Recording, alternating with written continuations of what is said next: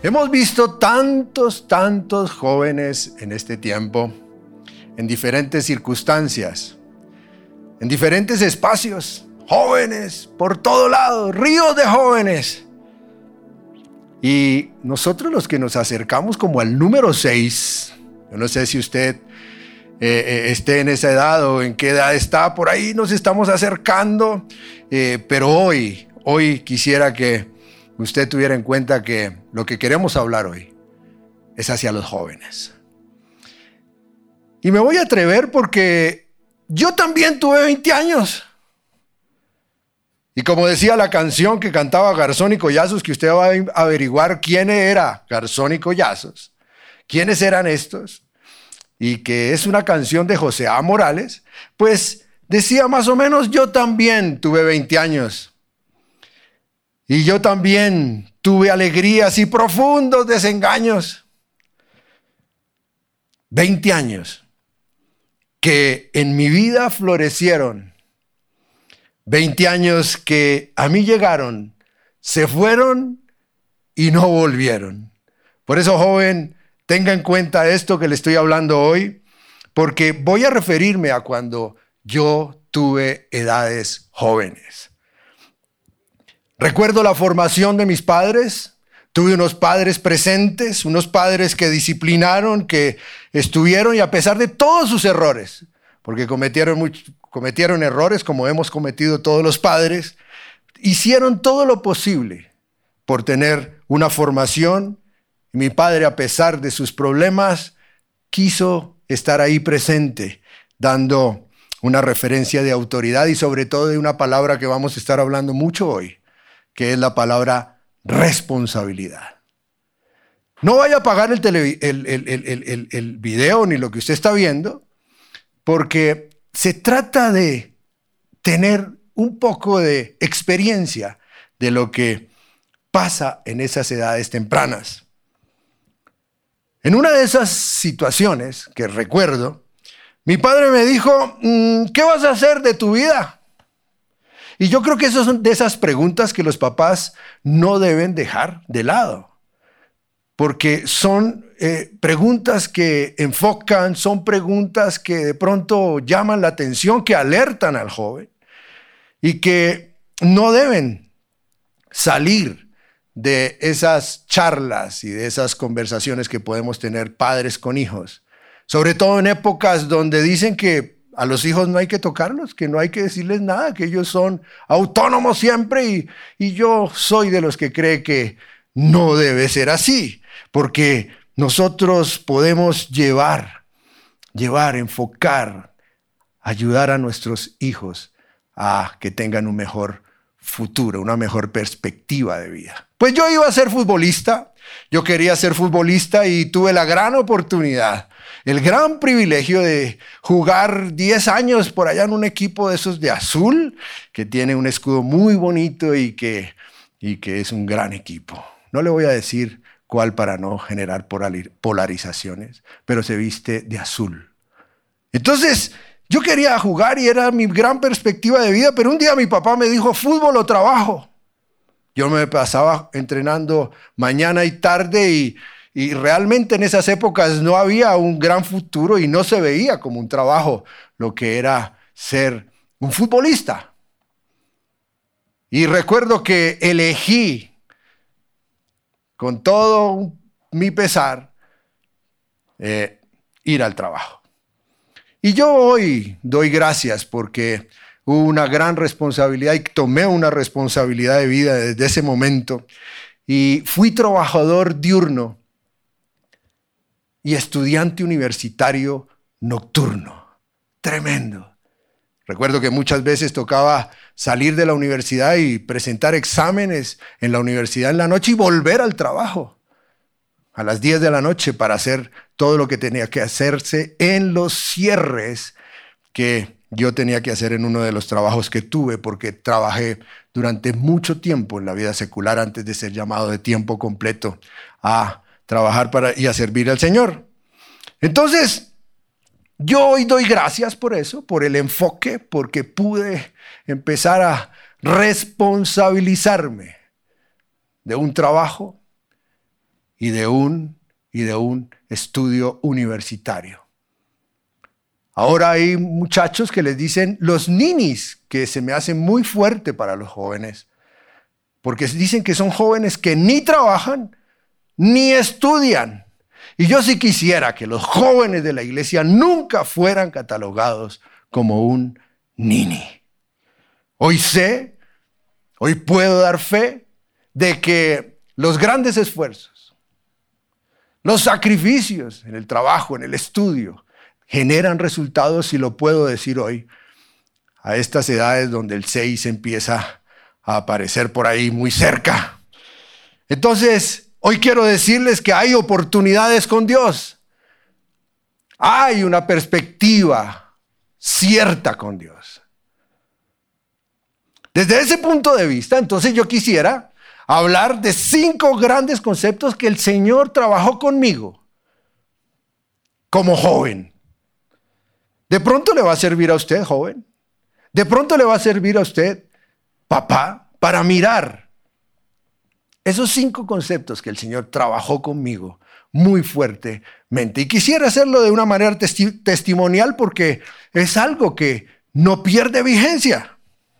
Primero, las responsabilidades son individuales. ¿Qué es, qué es responsabilidad? Yo hoy puedo decir que responder Así de sencillo. Responder a lo que me delegan, lo que me entregan o lo que yo he elegido. Es responder. Esa es la responsabilidad y las responsabilidades son individuales. Impresionante eso que yo empecé a, sentir y a, conocer que no era lo que mi papá y no era lo de mi mamá, sino que la responsabilidad es siempre no las exige Dios de manera individual. Yo no me puedo escudar en mi papá, ni me puedo escudar en, en, mi novia, ni no. Yo no puedo estar buscando excusas. Y eso sí que me dio duro porque las excusas sí que las sacamos. Y cuando estamos jóvenes sacamos más. Y es que fue que, que fue que. Y ese fue que, que fue que el Señor lo tuvo que tratar conmigo muy fuertemente. No valen las excusas. No valen las excusas porque yo tengo que responder como joven ante una universidad, un colegio, tengo que responder como joven ante mi novia, mi novio, tengo que responder ante una formación que va a ser la forma de que yo sostenga una familia mañana. Entonces basta de excusas. El fue que, que fue que. Ezequiel 18.1.4 es un, una porción de la palabra interesantísima porque trata con la responsabilidad. Y me la encontré hace poco y estuve estudiándola y en este, este profeta, Dios a través de este profeta, en Ezequiel 18, al 4, trata lo que le estoy diciendo y dice, luego recibí otro mensaje del Señor ¿Por qué citan ustedes este proverbio acerca de la tierra de Israel que dice, los padres comieron uvas agrias, pero la boca de sus hijos se frunce con el sabor? O sea, lo que comen los papás entonces me afecta a mí. No. Tan cierto como yo vivo, dice el Señor soberano, que dejarán de citar este proverbio en Israel y colóquelo en Bogotá o en el país donde usted esté, en la ciudad donde usted esté. Pues todos los seres humanos son míos para juzgar, los padres y los hijos por igual. Esta es mi regla, dice esta porción. La persona que peque, esa es la que morirá. Responsabilidad individual. Ezequiel 18, 19, 20 dice, ¿cómo? Se preguntan ustedes, ¿no pagará el Hijo por los pecados del Padre? No, porque si el Hijo hace lo que es justo y correcto y obedece mis decretos, ese Hijo ciertamente vivirá. La persona que peque es la que morirá. El Hijo no será castigado por los pecados del Padre, ni el Padre será castigado por los pecados del Hijo. Los justos serán recompensados, ojo con eso, por su propia conducta recta. Y las personas perversas serán castigadas por su propia perversidad. Yo no quiero quitar la responsabilidad a los padres frente a sus hijos porque es una responsabilidad que nosotros asumimos como padres frente a nuestros hijos. Pero si cada uno de nosotros decidimos vivir como se nos da la gana, nosotros responderemos a Dios como ese hombre, esa mujer que tiene que responder a un Dios que va a exigir responsabilidades individuales. Y entonces eso de no asumir responsabilidades me lleva al segundo punto que es la tibieza. Entonces eso, ay, también el Señor trató conmigo. Porque es que hay cosas que o las haces tú o las hace Dios. Y el Señor empezó a tratar mi tibieza como joven. Y recuerdo que un día estábamos en una iglesia que nos habían invitado. Estaba muy joven, estaba por casarme con mi esposa, con Claudia, estaba por casarme y entonces nos invitaron a una iglesia que estaban formando unos amigos de mis padres, algo así. Era algo... Y este pastor empezó a hablar de un versículo que en estas últimas predicaciones ha estado muy fuerte, no sé por qué, y está en Apocalipsis 3, 15, 16, y lo leo de la Reina Valera. Dice, yo conozco tus obras, que ni eres tibio, ni frío, ni caliente. Ojalá fueras frío o caliente. Pero por cuanto eres tibio y no frío ni caliente, te vomitaré de mi boca. Y entonces yo ese día salí furioso de ahí. ¿Cómo así que un Dios de amor habla de esa manera que me va a vomitar de mi boca? Despotriqué, hablé. Dijo, eso es un error bíblico. Ese pastor no sabe hablar. Pues resulta que el Señor quería tratar con mi tibieza, porque ni era frío, ni era caliente, era ahí, y fuera de eso, que es que me vomitará de mi boca. Pues resulta que el agua tibia hace vomitar. Cuando usted está como malo del estómago, hay veces que le dan agua tibia para que... Y eso pasaba en la iglesia de la Odisea. Porque el Señor no quiere mediocridad. Y menos en estos tiempos, joven. Porque es que eso me lleva al tercer punto.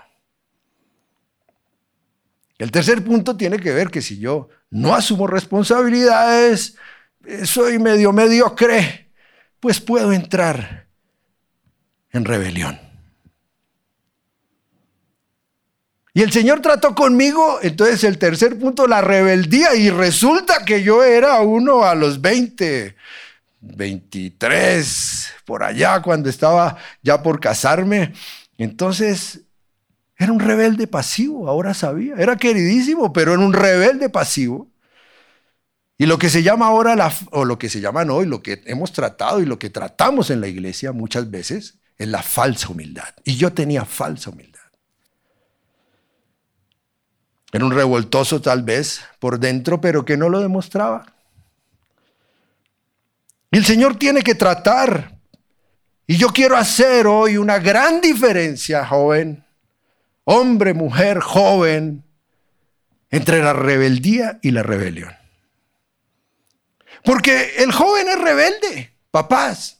Usted tiene que comprender como papá que el joven es rebelde por su naturaleza. Le preguntaremos a Dios por qué hizo eso así.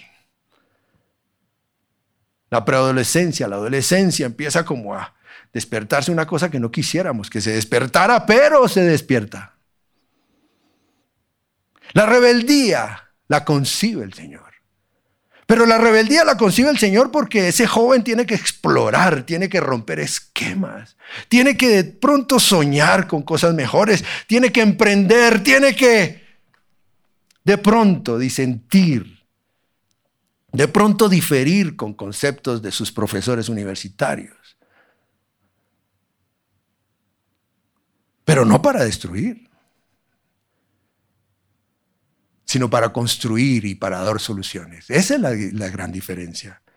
Y una cosa importantísima, el joven tiene que darse cuenta que es mejor dar y no exigir siempre derechos. Porque cuando tú quieres cuando tú exiges derechos, inmediatamente vienen deberes y responsabilidades.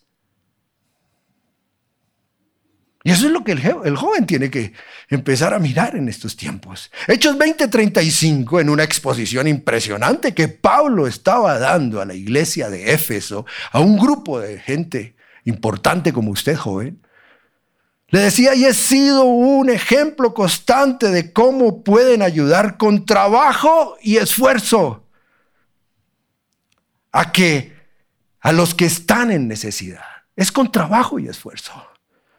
Deben recordar las palabras del Señor Jesús. Hay más bendición en dar que en recibir. Y eso no se nos puede perder, porque fue algo que Dios me enseñó, me formó. Es con trabajo y esfuerzo que ayudamos a los necesitados. Eclesiastés 11:9 dice algo que yo quiero que usted sepa, joven. Mujer, hombre joven. Lo que dice el Señor a través de esta porción dice, gente joven, la juventud es hermosa. Disfruten de cada momento de ella. Hagan todo lo que quieran hacer como lo, hablamos ahorita. No se pierdan de nada. Pero recuerden que tendrán que rendirle cuentas a Dios de cada cosa que hagan. Responsabilidad. El Señor quiere que tú seas un joven, que tengas esos destellos, que tengas esa vocación de buscar, de emprender, de ir al frente, de conquistar, pero vas a dar cuenta por todo lo que hagas. Entonces es una gran diferencia con la rebelión. Porque la rebelión sí tiene que ver con levantarse contra las autoridades. Y ahí creas una gran fisura con el Señor. Cuando tú te levantas, cuando tú quieres romper lo instituido, lo que Dios ha establecido, generas una gran fisura con Dios. Y lo quiero leer desde la porción, de una gran porción que usted debe leer y conocer en números. Cuando el pueblo salió y estaba instalado en el monte Sinaí y duraron 40 años por las distintas rebeliones para alcanzar la tierra prometida. Hay un, hay, hay un hombre que era un levita que no era sacerdote, que era un levita, que decide levantarse contra Moisés y contra Aarón. Y es Coré. Y en número 16.1.3 dice, Coré, hijo de Izar, hijo de Coat, hijo de Leví, Datán y Abiram, hijos de Eliab, Ión y hijos de Pelet, de los hijos de Rubén, tomaron gente y se levantaron contra Moisés con 250 varones de los hijos de Israel. Príncipes de la congregación de los, del consejo, varones de renombre. Eran gente, yo creo que universitaria, eran levitas, eran pilos. Y se juntaron contra Moisés y Araón y les dijeron, basta ya de vosotros. Se levantaron contra la autoridad y el sacerdocio de Moisés y Araón y dijeron, basta ya de ustedes. Porque toda la congregación y todos ellos son santos. Y en medio de ellos está Jehová. Si Dios está con nosotros, ¿por qué los tenemos que seguir a ustedes? ¿Por qué pues os levantáis vosotros sobre la congregación de Jehová?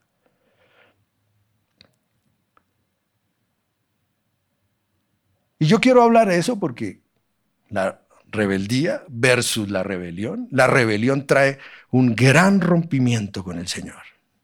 Y gracias Dios porque me enseñaste eso a trancas, ta, ta, ta. Yo nunca fui de rebeliones. Pero el Señor empezó a enseñarme respeto. Empezó a enseñarme que allá en el colegio americano donde yo estudiaba, aquí, en la ciudad de Bogotá, Colombia, entrar, cuando entraba un profesor, y eso yo ahora lo estoy hablando como viejito, ¿no? Habla, eh, cuando se levantaba un profesor, todo el curso se levantaba. Buenos días, profesor. No lo vaya a hacer usted en la universidad o que lo echan, lo botan por una ventana. Pero, pero sí, la concepción del respeto fue empezada a formar por mí en un colegio de grandes valores cristianos, colegio americano. Y el Señor empezó a formarme ese gran concepto que fue totalmente reforzado en mi vida secular e empresarial, como empleado, sobre el respeto. Y Dios empezó a formar grandes cosas en mi vida para entregar lo que Él quiere entregarte. Primera de Pedro 2, 18, 19 dice, criados, o póngale empleado, sométase con todo respeto a sus amos no solo a los buenos y comprensivos, sino también a los insoportables. Yo tuve unos jefes insoportables. Porque es digno de elogio que, por sentido de responsabilidad delante de Dios, se soporten las penalidades aún sufriendo injustamente. Muchas veces hemos sufrido injustamente por jefes insoportables, pero Dios te está echando el ojo. Y estoy hablando a jóvenes líderes, a jóvenes empresarios, a jóvenes que van a ocupar cargos de gobierno, a jóvenes que van a ocupar cargos en la cultura, a jóvenes que van a, ocupar cargos en las artes, en, en, en la iglesia.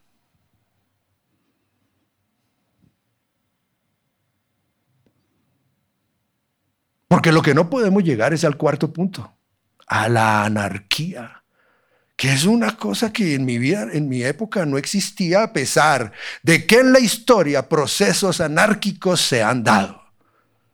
Pero yo no la conocía. Yo no sabía que era la anarquía. Hasta ahora estamos viendo por ahí destellos de un proceso jezabélico que quiere atraparte, joven. Es muy sutil. Y va con causas que no son las causas de eternidad, como nos lo explicó el pastor pasadamente. Son causas donde tengo que hablar de la definición de anarquía para usted, papá, también, porque usted tiene que hablar de esto. Tenemos que hablar de esto. Debemos tener muy presente su definición es la ausencia de poder público, es la abolición del Estado. Significa desconcierto, caos, revueltas, debilitar la autoridad. Porque uno de sus grandes preceptos es sin amo y sin soberano. Era lo que Coré quería frente a la autoridad estipulada por Dios de Moisés y de Aarón. Y yo quiero hablar hoy de la consecuencia entonces de la rebelión. La rebeldía tiene grandes cosas. Yo creo que la rebeldía, si es, bien enfocada, eso que usted joven está haciendo es bueno, porque está construyendo en usted y en otros y en una sociedad. Pero la rebelión en números 16, 27, 34 dice, eh, entonces todo el pueblo se alejó de las carpas de Coré, Datán y que eran los líderes de la revuelta. Pero Datán y Abiram salieron y esperaron de pie a la entrada de sus carpas y junto con sus esposas, sus hijos y sus pequeños. La rebelión toca la casa. Y Moisés les dijo, esta es la manera en que sabrán que el Señor me ha enviado a realizar todas esas cosas, pues no las he hecho por mi propia cuenta, Dios lo había estipulado. Si estos hombres mueren de muerte natural o si nada fuera de lo común les sucede, entonces el Señor no me ha enviado. Moisés estaba diciendo, ¿será que entonces Dios no me envió por toda esta revuelta que me están dando? Pero si el Señor hace algo totalmente nuevo y la tierra abre su boca y se los traga con todas sus pertenencias y, descienden vivos a la tumba, entonces ustedes sabrán que estos hombres mostraron desprecio por el Señor. La rebelión muestra desprecio por Dios. Apenas Moisés terminó de decir estas palabras, la tierra repentinamente se abrió debajo de ellos. La tierra abrió la boca y se los tragó a los hombres, junto a ellos y todo lo que poseían, junto a todos los de su casa y a todos sus seguidores. Así que descendieron vivos a la tumba, junto con sus pertenencias. La tierra nos tragará entonces a nosotros también, dice este, esta porción. Porque es que la rebelión quiere dejar a los jóvenes sin piso. La rebelión quiere dejar a los hombres, a los jóvenes, sin, sin, sin cómo tener tierra firme. Los lleva a conspirar y sobre todo algo muy difícil, a desanimar a otros para que conquisten lo que Dios quiere que conquistes. La rebelión hace que no se valore lo que Dios está haciendo y ha hecho. La rebelión coloca un velo de control porque es muy jezabélica. Y porque eso lleva al quinto punto que Dios me ha enseñado. Eso lleva a la apostasía. La rebelión busca que tú seas apóstata de la fe. Palabras de últimos tiempos. La apostasía es dejar la fe. La apostasía es dejar la fe en Jesucristo como Salvador. La apostasía es abandonar la casa de Dios, la iglesia, como institución en este tiempo.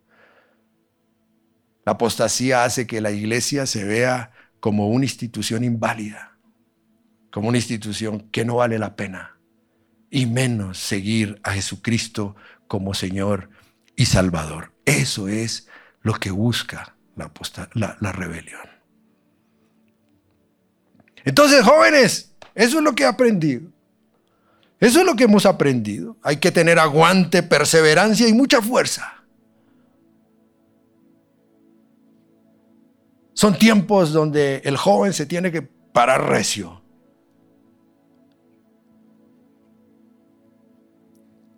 Porque el Señor te quiere entregar cosas. El Señor quiere entregar liderazgos. El Señor quiere entregar posibilidades. Sí hay propósitos con Dios.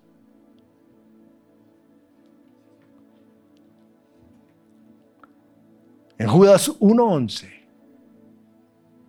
Judas, hay una palabra. Tiene solo un solo, un solo capítulo. Y en Judas 1.11 dice, ¿qué aflicción les espera? Aquellos que han decidido seguir los pasos de Caín, quien mató a su hermano. Al igual que Balaam, que engañan a la gente por dinero. Y como Coré, que perecen en su propia rebelión. Juventud hay un liderazgo. Hay en ustedes creatividad. Hay en ustedes unos caminos que Dios quiere abrir en este tiempo. Hay propósitos en áreas que usted se está formando.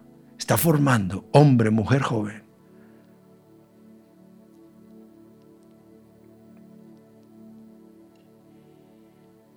Nosotros como padres Vamos a estar pendientes y es una de nuestras grandes responsabilidades de estar en la primera línea. La primera línea de nosotros como padres es estar escuchando a nuestros jóvenes. Nuestros jóvenes no tienen por qué estar siendo solamente escuchados por el Estado. La primera línea está en la mesa del comedor. La primera línea es cuando usted habla de, sueños, cuando habla de política con sus hijos, cuando los, los mete por donde debe ser, cuando disiente con ellos. Cuando tú, como papá, hablas en esa mesa, en esa primera línea, hablas de ética, hablas de valores, hablas de respeto.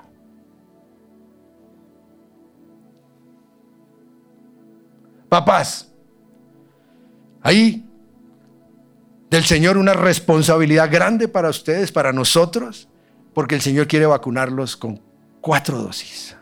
Papás, después vamos a desarrollar esto. Papás, hay cuatro dosis que Dios quiere decirte que te tienes que aplicar. La primera, el amar a tus hijos. Segunda dosis, instruir. La tercera dosis es enseñar. La cuarta dosis es disciplinar. Y la quinta, quiero darle una quinta dosis porque es mejor estar vacunado. Es la parte que usted como papá debe hacer para encontrar la gran vocación que tiene su hijo para enfrentar la vida.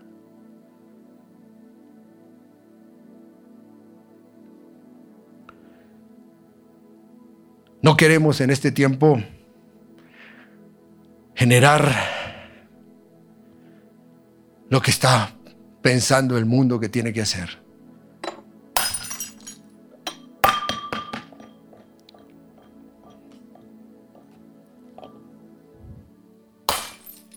Generaciones de cristal.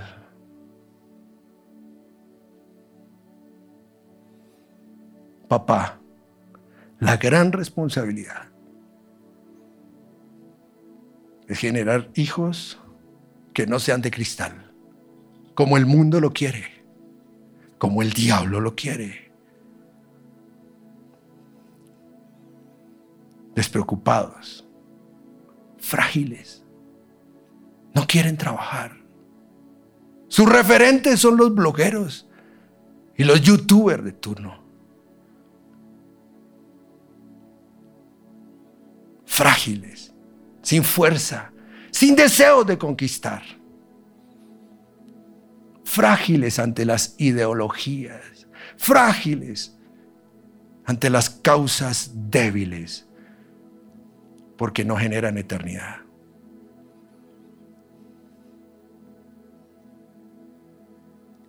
Allí, joven, donde estés, levántate y y yo quiero que tú digas, joven, yo no quiero ser de cristal.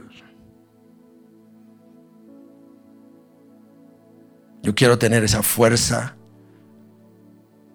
como hombre, como mujer, de asumir retos,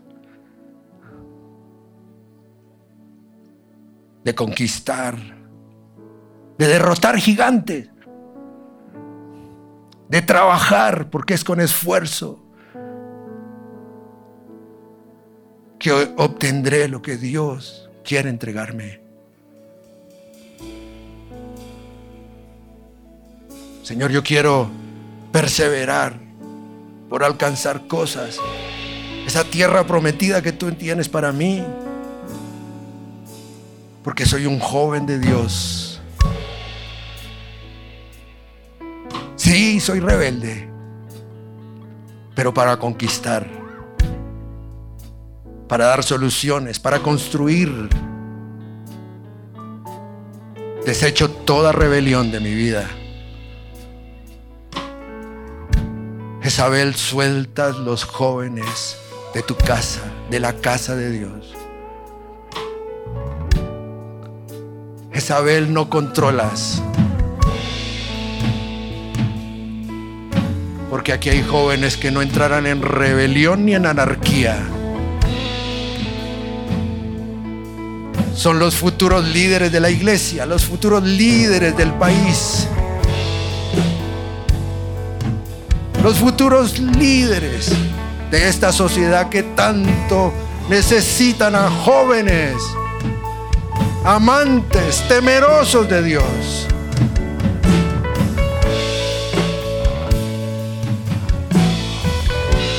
Gracias Señor.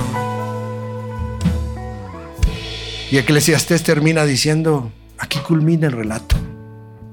Mi, mi conclusión final es, teme a Dios, obedece sus mandatos, porque es el deber que tenemos todos. Dios nos juzgará por cada cosa que hagamos, incluso lo que hayamos hecho en el secreto, sea bueno o sea malo. Eres mi hogar, mi refugio, mi lugar. El calor de la hoguera que quita el hielo de mi ser. El abrazo en que vivo, libertad, sanidad. No hay límites para tu bondad, tu bondad. Soy tu padre y te amo sin dudar. En mis brazos encuentras un hogar. Mis ojos te siguen a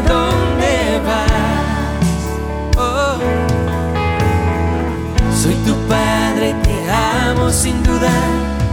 En mis brazos encuentras un hogar mis ojos te siguen a donde